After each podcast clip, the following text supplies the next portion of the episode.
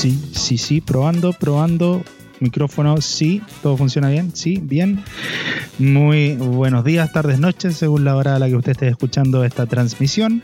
Eh, me llamo Jonathan Enríquez, soy miembro de la Iglesia Misión Evangélica Nacional de la, de la comuna de Valparaíso, Playa Ancha, y me encuentro acá junto con eh, dos hermanos. Al micrófono 2 está el hermano Joaquín Reyes. Hola, ¿qué tal? Efectivamente somos dos hermanos, porque Exactamente.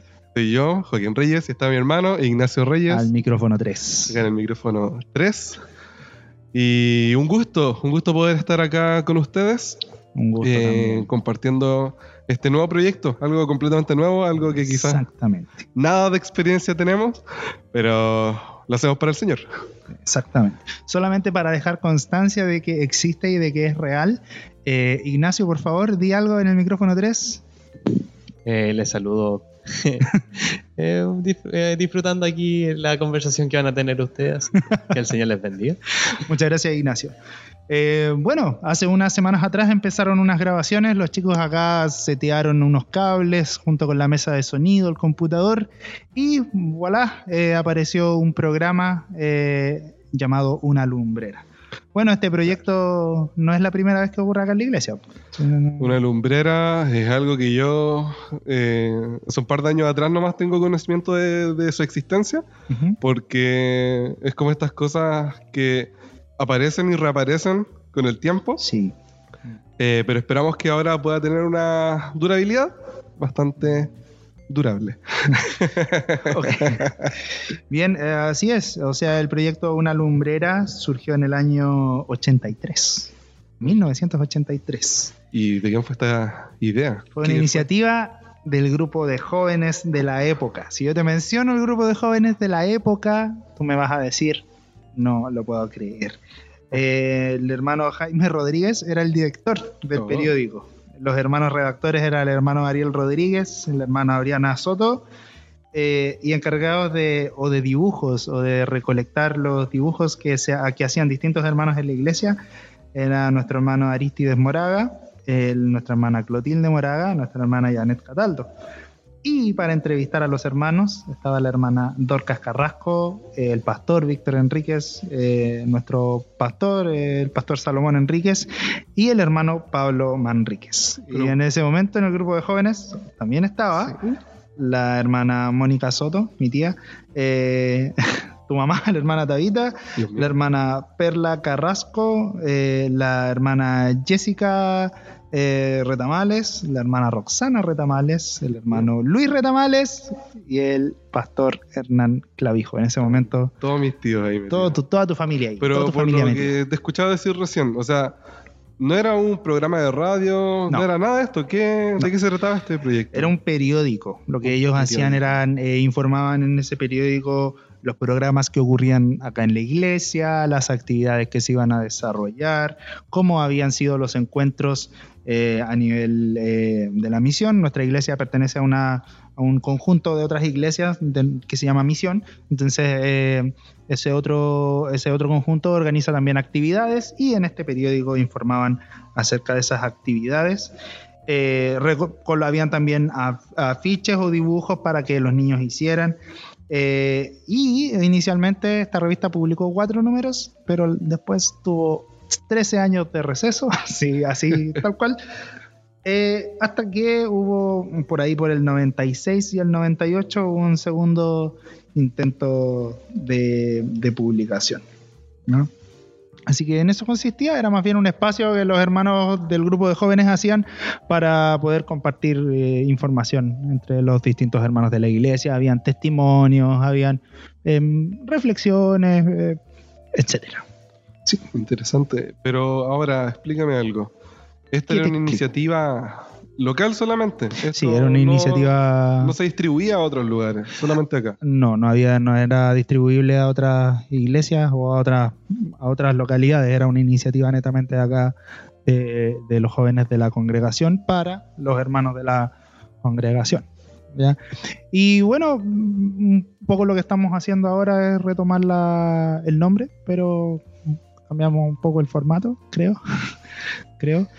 Eh, y obviamente este programa no tiene por qué gustarle a todo el mundo, no está hecho para ellos, sino que está hecho con la intención de poder eh, compartir con nuestros hermanos debido a que por el contexto en el que estamos, coronavirus, ¿ah? eh, no nos veamos impedidos de seguir compartiendo y seguir... eh, Voy a poner un pitito en esa parte donde dijiste. sí, es verdad. chino. Sí, virus chino. Ya, Virus chino. ¿Por qué no se puede decir virus chino? Nos van a desmonetizar. De No, verdad. eh, broma. Eh, el fin de esto jamás va a ser eh, generar fondos. Lo que nosotros, como decía el hermano Jonathan, es buscar que podamos hacer iglesia cuando las puertas del templo están cerradas. Exacto. Y de aquí surge esta iniciativa, eh, como decía el hermano Jonathan, retomando una idea del año 83, que después en el 90 y... ¿Cuánto se volvió a retomar? 96, más o menos. 96, 98. 96. Yo estaba naciendo en el 96, recién. Yo no tenía conciencia en el 90 y... O sea, es que nací en el 91, entonces uf, no me acuerdo de nada. Pero, Ah, ya, no tienes recuerdo de, No. de eso. pero me mostraron una vez la revista y oh, Si bien tengo entendido que eh, dentro de estos últimos años también se trató de retomar esta iniciativa, no tuvo eh, mucho impulso, pero el día de hoy estamos acá tratando de retomar una iniciativa, cambiándola de, de forma, de contexto Sí. y llevándola nuevamente a ustedes Bueno. en forma de podcast. Claro, bueno, Dios sabe si es que también va, va a prosperar, porque al menos esta también, el encontrarnos frente a este contexto nos ha llevado a la necesidad de, de, eh, pensar en nuevas formas de compartir con la iglesia. Excelente. Me parece súper bien. Eh, ¿Qué esperas de este programa? Mira, a ver. eh, pucha, yo la verdad que lo que espero es que todas las personas que puedan escuchar este programa, eh, si es que tienen algo que no les gustó, que tal vez lo puedan, lo puedan manifestar. Dejar en claro de inmediato que cualquier opinión vertida en este programa no es la verdad absoluta, no representa la opinión de la diversidad de hermanos que conforman parte de esta iglesia, solamente es la opinión personal de quien habla. Así que yo la verdad es que al emitir opiniones acá también hago esa como salvedad. Eh, me represento a mí mismo. No ba- bajo ningún motivo me creo dueño de la verdad y estoy total y completamente abierto a que me digan eh, no estoy de acuerdo contigo. Qué bueno, qué bueno que no estemos de acuerdo. Sería bastante fome si estuviéramos de acuerdo en absolutamente todo.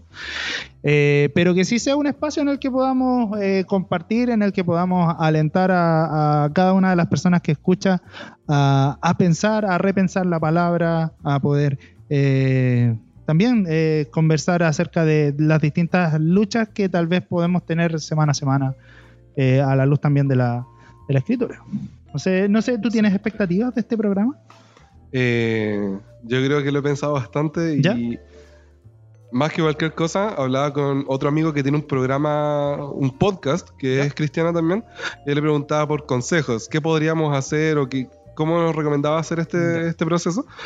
Y lo único que él me decía es que él también partió sin, ser, sin ninguna expectativa, ¿Ya? entregándolo todo a Dios como si fuera lo mejor para él. Mm, Entonces fue como, pues igual me deja un poco más tranquilo porque eh, yo puedo cometer errores ahora diciendo algo. mm, Lamentablemente esto, lamentablemente esto va a salir de las redes, sí. pero... Y vamos a cometer errores. eh, eh, sí, errores. Y si cometemos errores, ahí yo es cuando espero que lleguen los hermanos y nos puedan decir, ¿sabes qué? Por favor, esto, puedes decirlo de esta otra forma, la palabra nos dice esto. Entonces, eh, a nosotros nos interesa recibir feedback en este tema para que una idea que se convirtió en un periódico, que se durmió durante bastante tiempo y ahora se convierte en un programa de radio, puedan eh, ser para la gloria de Dios y que todos disfrutemos de esto. Eh, productor, ¿usted tiene algo que mencionar? ¿Alguna expectativa respecto a este programa? Eh, no, o sea, entiendo que esto va a ser hecho con cariño de parte de los que estamos acá. Oh, es verdad. Eh, es verdad. Entendiendo que queremos estar junto a los que están en sus casas. Eh, quizás no Cierto. tengamos una interacción tan directa y tendremos que, tendremos que esperar una semana para que tener una respuesta de, de algún hermano si es que quiere hacer una pregunta o algo. Claro. Pero aquí estamos. atentos a cualquier cosa. Una semana después, no hay preguntas. Nadie escuchó. Ah. Una, una semana después se acabó el podcast. Cuarentena no. total. Inició y terminó el proyecto. Ah. Eh, Jonita, ¿hizo la tarea que le dejó la iglesia? Sí, la hice. Porque para poder hacer este podcast tenía que hacerlo. Había que hacer la tarea. No, pero la hice. Sí, no, sí. Me, me porté bien. Me porté bien y, y fui un adulto responsable, estudiante responsable. Leí. leí Este sí. niño bueno. Sí. ¿Cuál tarea? Para que la gente que escucha entienda de qué estamos hablando. Pero ¿cuál tarea? No porque no la hizo, sino que porque los demás también tienen que saber. Bueno, la iglesia siempre nos deja una tareita, que es seguir una lectura bíblica sistemática que seguimos eh, capítulo tras capítulo, de eh, libro tras libro en la Biblia. Claro. Y vamos a tomar desde donde hemos estado ahora en el último tiempo, que es Filemón. Filemón. Filemón, uno de los libros más pequeños de la Biblia. Es un capítulo. Es un solo capítulo, la verdad. Mm. Eh, y por lo tanto vamos a hablar de todo el libro ahora. Es algo muy breve. Y en resumen, Filemón se trata de una redención Ya. y de cómo eh, un hombre intercede por otra persona haciendo el símil de la intercesión más grande que ha existido en el mundo. Estoy como dejando todo así como, Sí, no, está, como, está bien. como boteando para está que bien. podamos conversar de esto también. Sí, está bien. Filemón es una carta, primero, que escribe Pablo, uno de los eh, fundadores de iglesia eh, que empezaron con este movimiento de llevar el evangelio a todos los rincones de la tierra, especialmente a los gentiles, que era la gente en idioma humano normal, que no era judía y que no conocía la tradición ni las leyes de los judíos, pero que sí podían conocer a Cristo y ser salvos por él. Mm. Entonces, asumiendo varias cosas eh, de todo esto, entendemos que Pablo era uno de los principales predicadores de ese tiempo. Predicadores. Claro. Y una eh, de las cartas que escribió fue dirigida a esta persona, Filemón. Filemón. ¿Qué sabes de Filemón, Jonathan? Bueno, según lo que nos dice la misma carta, uno puede inferir algunas cosas. Eh, principalmente que este varón era griego. La carta, no sé si te fijaste, pero al principio no va dirigida solamente a Filemón. Sí, se me Va fija. dirigido a Filemón, a Apia, a Arquipo y a la iglesia que se reúne en la casa de Filemón. O sea, al parecer era una carta que tenía que ser leída públicamente. ¿Ya? Claro. Y el tema que trataba igual era sensible, entonces no sé cómo se habrá sentido ahí Filemón cuando la recibió. ¿ya? Pero eh, Filemón, al parecer, era un hombre que tenía recursos y uno de los recursos que tenía era un esclavo. En ese entonces la esclavitud era pan de cada día, no, no existía en ese entonces la conciencia que hoy en día existe acerca de ello.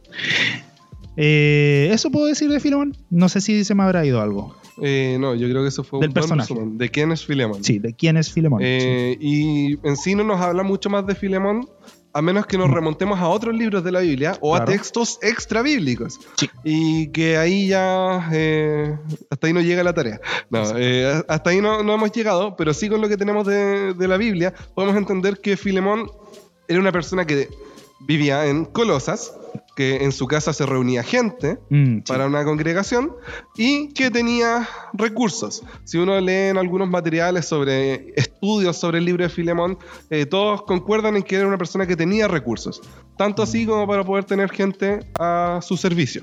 Mm. Bueno, pero ¿cuál era el drama con Filemón? ¿Qué pasaba con Filemón? El problema con Filemón eh, no se plantea en los primeros versículos del texto. Ya. Si nos ponemos a leer los primeros versículos de- de- del texto después del saludo que hace Pablo, Mm. es como que se estuviera alabando las características que tenía Filemón en la obra Sí, de Jesucristo. Me fijé en eso igual. Entonces parte con algo que pareciera ser como, ah, el libro nos va a hablar de una persona, así Mm. como por ejemplo cuando se habla de Timoteo, eh, una persona que sirvió al Evangelio de una forma tan impresionante que era motivo de destacar y un ejemplo a seguir. Mm, Sí.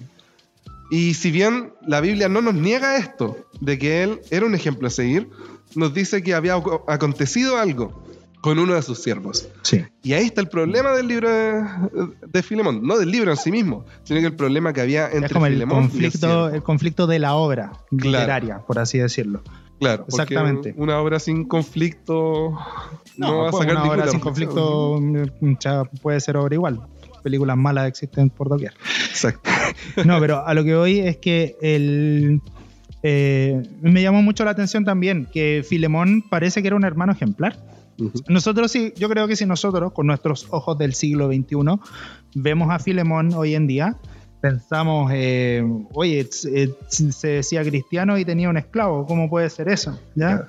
Sin embargo, para su contexto, Filemón parecía que había sido alguien en quien eh, habían ocurrido muchos cambios después de conocer a Cristo.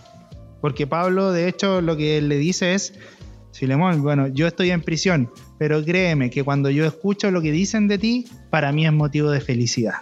A pesar de que tuvieron esclavos, ¿ya? Eso es como nota aparte, ¿ya?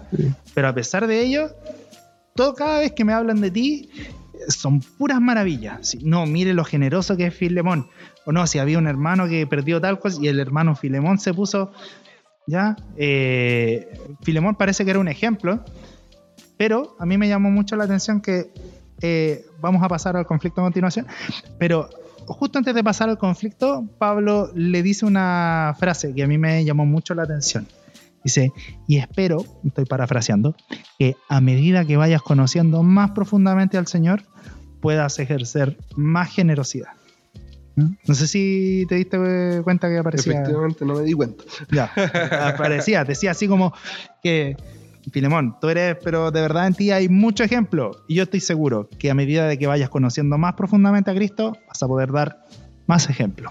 Ahí podemos sacar una primera reflexión, de hecho, ya en el texto, que es ver el caso de Filemón y compararla con nuestras vidas. Cuando ya creemos que tenemos todo hecho, Mm. entendemos que hay muchas más cosas que podemos hacer para servir al otro en amor, Mm. así como Cristo lo haría con nosotros. Ahí ya de partida tenemos una primera reflexión. Mm. Bueno, pero ¿qué pasó con Filemón? ¿Qué, cuál, cuál fue el gran, el gran problema? Oh, que gatilló toda la carta. El gran problema que había ocurrido es que uno de sus siervos había abandonado a su señor. Su esclavo.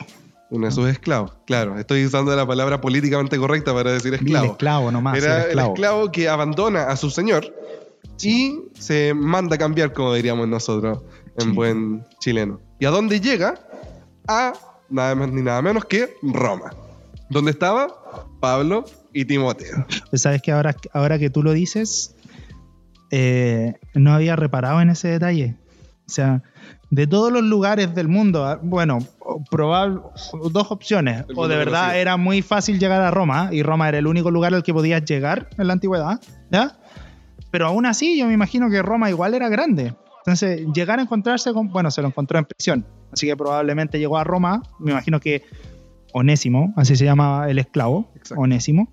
Me imagino que Onésimo llega a Roma, tal vez se mete en algún problema y cae en la cárcel. Y ahí cono- en la cárcel conoce a Pablo. Pablo. Esto, es ima- esto es imaginación, ¿ya? Porque la carta no especifica cómo fue que Onésimo conoció a Pablo, solamente nos dice que Se encontraron. se encontraron, exactamente. Pero lo que llama la atención es que de todos los lugares en los que podría haber terminado Onésimo, Onésimo justo se encuentra, por gracia del Señor, con Pablo en la cárcel. Claro.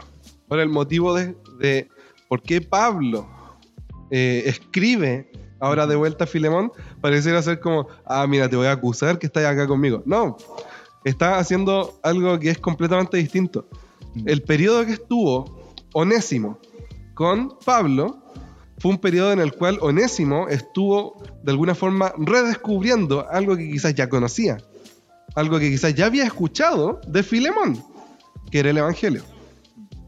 Entonces, lo que ocurre acá es que durante este tiempo con Pablo ocurren cosas con Onésimo, ocurren Mm. cambios y que eso lleva también a que Pablo le escriba a Filemón, que era el dueño de este esclavo, Mm. Para decirle, ¿sabes qué?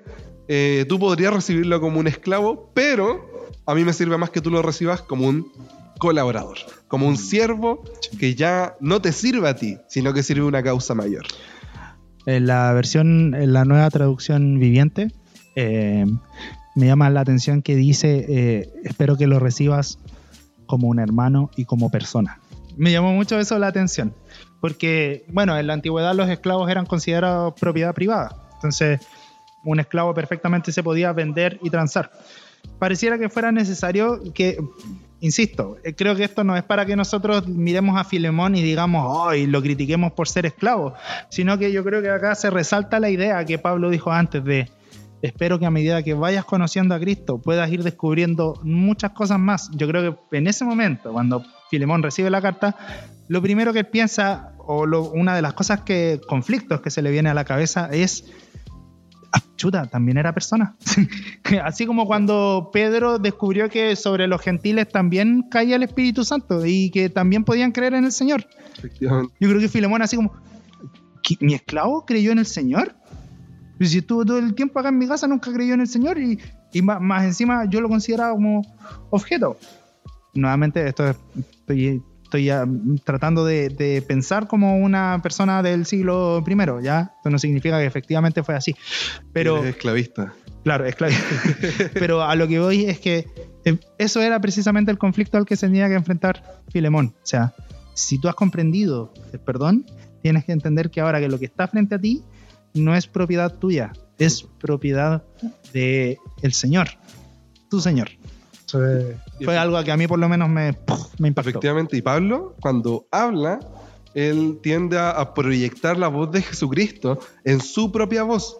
Entonces a mí me llamó la atención de algo que, tres cosas que dice sobre Onésimo, ¿Ya? esto, y esto ya como para redondear la idea. Sí, ya, porque ya estamos... Eh, una de las cosas que dice en el versículo 11 de Filemón es que cambia esta forma de ser inútil para su siervo, digo, para su dueño, para la sociedad, para todos, y pasa a ser útil no solamente para Filemón, sino que también para Pablo en sus prisiones. Yo creo que quizás Pablo hubiera preferido que Onésimo esté con él, mm. porque hubiera sido un buen servidor, así como tenía Timoteo y otros más que iban y venían. Claro pero le dice, te lo envío porque aquí hay un propósito. Ahí el primer punto. Segundo, en el versículo 15 se puede ver que hay un, una transformación profunda en Filemón, porque les habla de, de, una diferencia que hay entre cuando estuvo con él y cómo está saliendo ahora. Mm. Y la tercera, y ya está como para concluir, es un portador del, del deseo de Pablo de que el Evangelio se siga anunciando a todos los lugares. Y este eh, portador de este deseo se puede encontrar cuando Pablo lo dice en el versículo 12. Entonces, para ir redondeando la idea, para Pablo podría haber sido súper útil tener a, a Filemón eh, en sus prisiones o quizás cuando ya saliera libre, uh -huh. pero era más útil, perdón, para tener Onésimo en sus prisiones, uh -huh. pero le era más útil enviarlo con Filemón para que fuera un servidor no tanto de él, sino que del Evangelio y para que siga creciendo la iglesia de Colosas. Mm. Pues también solamente mis puntos para terminar igual. Eh, tres cosas eh, también. Lo que mencioné antes de la necesidad que tenía Filemón de, de, aprender, seguir aprendiendo más. Yo creo, estoy seguro que Filemón era alguien ejemplar, pero en Cristo igual eso nos da una enseñanza de que con Cristo siempre hay más. En segundo lugar, Onésimo al parecer era bien problemático, porque eh, Onésimo de hecho lo que significa es útil. Era una costumbre en la iglesia primitiva cambiarle el nombre a la gente. Una vez que ellos creían, les cambiaban el nombre. O sea, eh, Pablo, su nombre original era Saulo, pero luego de conocer a Cristo se llama Pablo. Yo no sé qué nombre tendría Onésimo antes, pero el nombre que le pone ahora Pablo es útil. Yo creo que eso también refleja que cuando en nuestras vidas hay un cambio profundo y verdadero, eso es lo que pasamos a hacer nosotros también. Si antes éramos inútiles, ahora en las manos del Señor somos útiles para toda buena obra. Y lo último también, eh, y esto ya lo tomo más un poco más como aplicación eh, personal, la necesidad de que Pablo le dice a Filemón, mira, yo tengo toda autoridad para exigirte lo que tienes que hacer, pero yo no quiero que esto surja como una imposición, yo quiero que esto surja no motivado desde la obligación, no motivado desde a tus sentimientos y la libertad por la libertad, sino desde una conciencia que ha comprendido lo que Cristo ha hecho por él. Yo creo que muchas veces nosotros nos enfrentamos a decisiones que tenemos que tomar de la misma manera, no desde la obligación o desde, oh, pucha, tengo que hacer esto porque me lo están diciendo, ni tampoco desde el, ah, yo hago lo que quiero, sino desde, ¿qué es lo que el Señor ha hecho por mi vida? Eso. Exacto. Muy bien, muchas gracias. Gracias a ti también.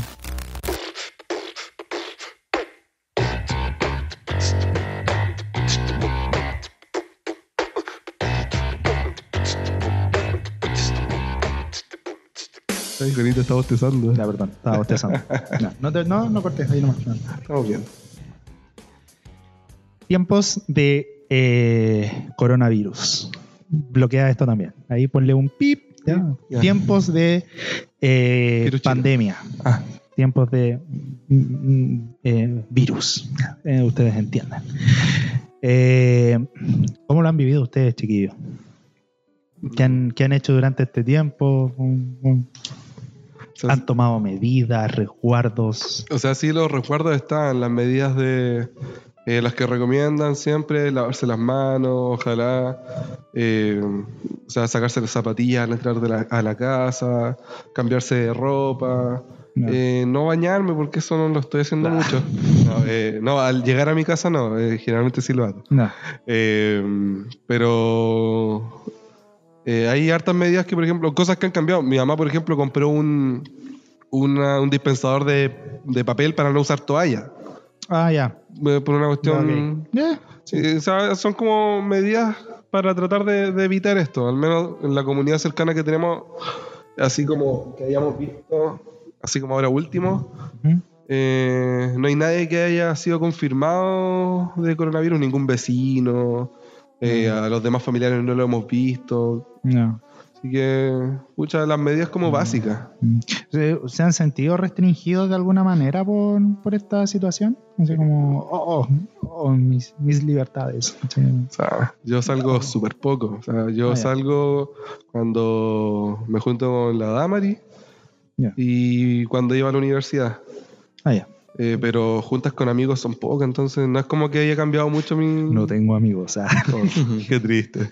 Pero no es como que haya cambiado mucho mi estilo de vida. Ya. Pero igual es como que se siente esa diferencia, como que de salir poco a salir nada, Mm. hubo como un gran cambio igual que me complicó un poco al principio. Sí. Mm. Al- Bueno, al menos en mi casa, por lo menos, igual ha existido un poco, un poco, un cierto clima como de, de inseguridad. Bueno, mi mamá trabaja en el hospital, entonces, en cierta forma decimos como igual es como cuestión de tiempo de que nos contagiemos. O ¿ya? para dejarla aislada. ¿Cómo? O para dejarla aislada. Claro. pues, así que cuando ella llega, se va, duerme en el patio. No, no, mentira. Eh, te amo, mamita.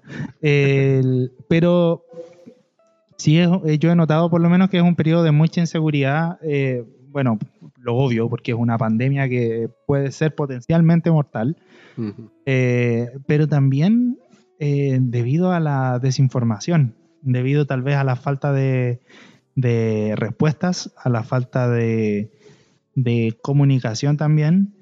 Y bueno, nosotros que estamos acá en Chile, desde el estallido social hay como una especie como de desconfianza también hacia los medios de comunicación. Eh, en este contexto, el profesor N.T. Wright, eh, profesor de Nuevo Testamento y Cristianismo Primitivo en la Universidad de St. Andrews, e investigador principal en Wycliffe Hall, eh, de la Universidad de Oxford, una de las universidades más antiguas del mundo, escribe un artículo para la revista Time. Esto me llamó mucho la atención, que era una revista como Time, que se supone que es una revista que publica contenido secular, ¿ya? Por decirlo de algún modo, eh, le haya publicado esta columna a un profesor de cristiano. Eh, no voy a leer el artículo completo porque nos consumiría todo el tiempo, pero me gustaría compartirles algunas premisas que el profesor plantea. Eh, en primer lugar, el profesor dice que una de las cosas que más desespera tal vez de esta situación es que no sabemos cuándo va a terminar. O sea, acá en Chile por lo menos eh, probable, se está planteando que eventualmente en junio va, va- va a empezar el comienzo del fin de toda esta situación. El no tener esa certeza es algo que de una u otra manera nos aterra, porque estábamos acostumbrados a la cotidianidad, a poder desarrollar nuestras labores diarias y de un momento a otro no tenemos certeza del futuro. Y en momentos como este eh, surgen preguntas tales como, bueno, ¿y qué nos quiere decir Dios? Eh, ¿Será un castigo? Eh, o a lo mejor Él nos está advirtiendo, a lo mejor es una señal, ¿qué es esto que proviene de parte del Señor? Y creo que en este sentido el profesor le da en el clavo cuando plantea de que vivimos en una cultura muy racionalista. Queremos darle explicación a absolutamente todo. No podemos, o sea, si el día de mañana, Dios no lo quiera, pero se nos, nos- un auto atropella a nuestro perro, nosotros lo más probable es que levantemos nuestros ojos al cielo y digamos, ¿por qué? Y lo más probable es que esa tragedia no tenga explicación, simplemente. Eh, ¿Y qué pasaría si en verdad, al final, después de todo, eh, nos aferramos a, a la esperanza de algo que ni siquiera sabemos que va a ocurrir? Acá hay un conflicto porque por una parte los que son racionales quieren encontrar la explicación a todo Mm. y los que son sentimentales o románticos quieren solamente una pizca de una, como un, un- por decirlo así, como una pizca de medicamento que te diga, no, si todo va a estar bien, quédate tranquilo. ¿ya? Y el profesor, la propuesta que él hace en su artículo es que tal vez lo que necesitamos recuperar es el lamento, lamentarnos. Lamento es cuando te atropellan al perro y tú levantas la cabeza al cielo y dices, ¿por qué? Cuando tenemos una pregunta y solamente lo único que obtenemos como respuesta es el silencio. Esto va más allá de que, o a lo mejor nosotros pecamos, que tal vez no deja de ser cierto, o a lo mejor esto es eh, una alerta, esto va más allá. El profesor, de hecho, plantea que en los salmos casi, bueno, si no todos, pero por ejemplo, el Salmo 6 dice, ten misericordia de mi Señor, o el Salmo, eh, perdón, dice, ten misericordia de mi Señor, porque estoy languideciendo, oh Señor, cúrame porque mis huesos tiemblan de terror. ¿Por qué estás lejos, Señor? Dice el Salmo 10, por ejemplo. ¿Por qué te escondes en tiempo de problemas? ¿Hasta cuándo, Señor, me olvidarás para siempre? Dice el Salmo 13. O el Salmo que Jesús dijo en la cruz, Dios mío, Dios mío, ¿por qué me has abandonado? Creo que es importante lo que plantea el profesor porque nos muestra que en la Biblia no todas las cosas terminaron bien. O sea, de hecho el mismo libro de Habacuc, cuando dice que aunque la higuera no florezca, no está diciendo no me importa lo que pase porque al final la higuera va a florecer. Lo que está diciendo es la higuera no va a florecer. O sea, no van a haber tiempos mejores. ¿Cuál va a ser entonces nuestra confianza? ¿Cuál va a ser nuestra esperanza? Y el profesor Wright, de hecho, en la columna nos dice, tal vez es un espacio para recordarnos que Dios también se lamenta. Y pruebas de ello están en la Biblia. Dios se lamenta, por ejemplo, porque sus hijos eh, le desobedecen. Dios se lamenta cuando ve en el Génesis la maldad de, sus- de las criaturas que él creó, o que el pueblo de Israel se aparta de él. O qué decir de cuando Jesús se lamenta porque Lázaro muere. Tal vez es el Espíritu Santo gimiendo dentro de nosotros el que nos está empujando a aprender a lamentarnos. Así que tal vez lo que deberíamos hacer no es esforzarnos en explicar, sino lamentarnos, convertirnos dentro de nuestro corazón. Tal vez de esto surjan nuevas posibilidades, nuevos actos de bondad, nuevas comprensiones científicas, nuevas esperanzas y, quién sabe, tal vez nuevo entendimiento para los líderes cristianos. Me gustó la columna que escribe el profe Wright. Ahora, no sé qué, qué piensan ustedes. Eh, me hacía pensar el, el ejemplo de Habacuc Ya. que nombraste tú, Sí.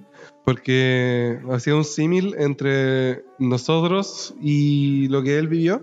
Mm, Cuando Dios le dice, ¿sabes qué? Viene algo. Eh, no te va a decir cuándo, pero viene. mm, Y que eso en ese tiempo estaba manifestado como una conquista de un imperio a un Mm. pueblito, un pueblucho, que los demás imperios veían y era como, mm, está ahí, existe.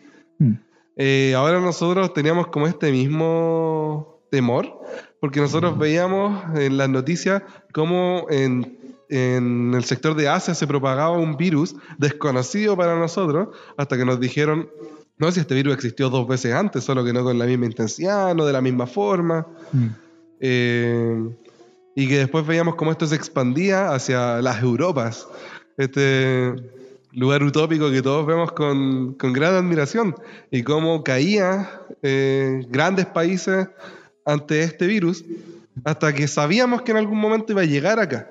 Mm, A través de algún viaje internacional, algo se iba a descontrolar, algún problema iba a ocurrir y se iba a volver una pandemia muy grande.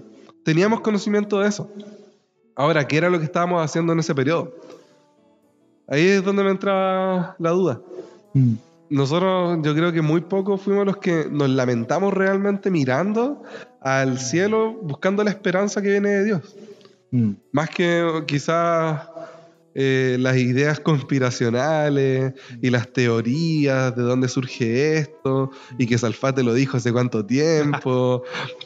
O veíamos, por ejemplo, que en distintos medios internacionales habían personas que decían que este 2020 tenía grandes cosas que iban a venir y que no iban a ser buenas. Casi como un mundo esotérico que estaba invadiendo la realidad de, de todas las demás personas y toda la gente comprando y diciendo, ah, ven, aquí lo dijeron. Esto es lo que estaban diciendo. Claro, el poder explicar, el poder dar así como, ah, ven, claro. Acá está. Entonces, tantas teorías, tanta conspiración, pero muy poco mirar al cielo y en vez de un por qué, que yo creo que siempre es muy natural, el por qué, Señor, ocurren Mm. estas cosas.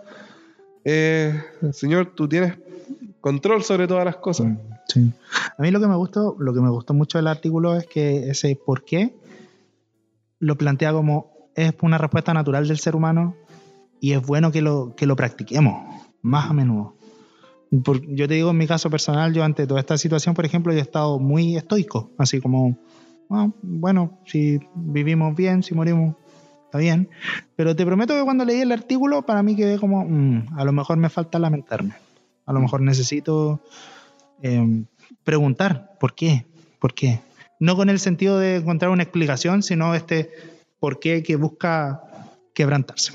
No, además nosotros somos parte de un grupo que la verdad no es de riesgo ante esta Claro. pandemia. Mm. Entonces eso como que de alguna forma eleva más nuestra indolencia Sí, hacia las personas que sí son de riesgo. claro. Yo, por ejemplo, la otra vez me estaba preguntando eh, qué pasará con toda esta gente adulta mayor que se ve en esta situación Sí, y que son los que están en más peligro. Y después empezaron a salir en las noticias casos de adultos mayores con otras enfermedades, además, Mm. que, que fallecían ante, ante este virus. Y muchos de nosotros de brazos cruzados en internet, aprovechando que tenemos tiempo de sobra, mientras que habían otras personas con mucho miedo ante esta situación. Mm. Entonces yo veía cómo aumentaba la indolencia de alguna forma porque nosotros no nos veíamos realmente afectados. Claro. Mm. Bueno, eso quería compartir. Eso es lo que quería compartir, Jonathan. Es bueno que hablemos de estos temas, es bueno que eh, tengamos espacios de conversación Ujú. eh, fuera de la cotidianidad de, los, de las emisoras de, de- de radio, fuera de la cotidianidad de los programas de televisión, donde los, los políticos van y pelean porque sí, porque no, porque este dijo esto y esto otro, sino que tengamos una conversación aterrizada y podamos ver en la palabra cuáles son los ejemplos que vamos a rescatar, cuáles son los ejemplos que nosotros vamos a- a hacer nuestros. Eh, en vez de descontextualizar textos de la Biblia, eh, buscar la palabra que de verdad en momentos de angustia es la que necesitamos. Y en esta angustia, al parecer ese artículo nos, nos invitaba a lamentar más, Mm. en vez de volvernos cristianos racionales. Mm. Con esto ya estaríamos cerrando el día de hoy. No sé si hay algo más que quisiera comentar. Palabras finales, tal vez, productor. ¿No? Nada que decir. Sí, es bacán el Nato. Es bacán el Nato como partner. Silencioso. Sí, sí. No, cuando Nato habla, trae sabiduría a la conversación. Eso es, eso es verdad, eso hay que decirlo. Solamente eh, dar las gracias a quienes se quedaron escuchando hasta el final. Eh, dar las gracias a Dios primeramente, en verdad, por eh, permitirnos eh, tener esta primera sesión. Como ya dijimos, no sabemos si va, va a poder seguir continuando en vista de, de tal vez una posible cuarentena total.